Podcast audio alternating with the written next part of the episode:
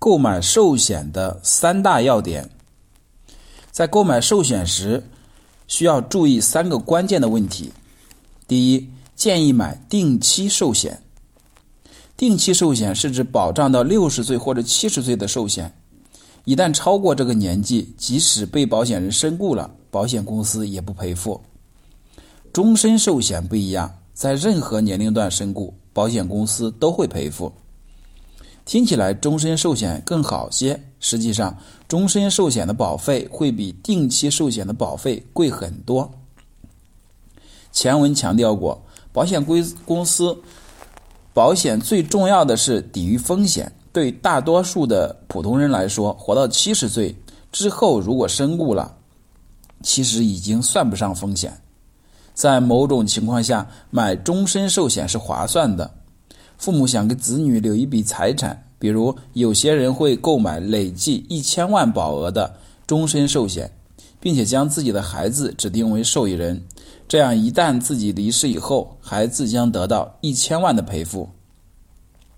很多时候，财产继承的手续都比较麻烦，比如房子要继承，变更姓名要花一些精力。终身寿险。只要是赔付给指定的受益人，就不算遗产继承，没有相关的费率，也不需要指定偿还投保人的债务。第二，要不断的更新寿险方案，随着家庭财务状况的变化，寿险方案需要不断的优化。比如，一个工作两年的职场员工没结婚，收入不高，这时候他可以给自己买一份。一百万保额的定期寿险，每年的保费在一千元出头。一旦他发生意外，理赔金就可以留给父母养老。三年过去了，他工作努力，升职加薪，买了一套房，贷款额为一百五十万元。这时候，他就应该再买一百万的保险的定期寿险。假如他发生意外，他的父母可能没有能力偿还每个月的房贷。而他的寿险赔付，既考虑到父母的养老，也考虑到自己的债务债务情况。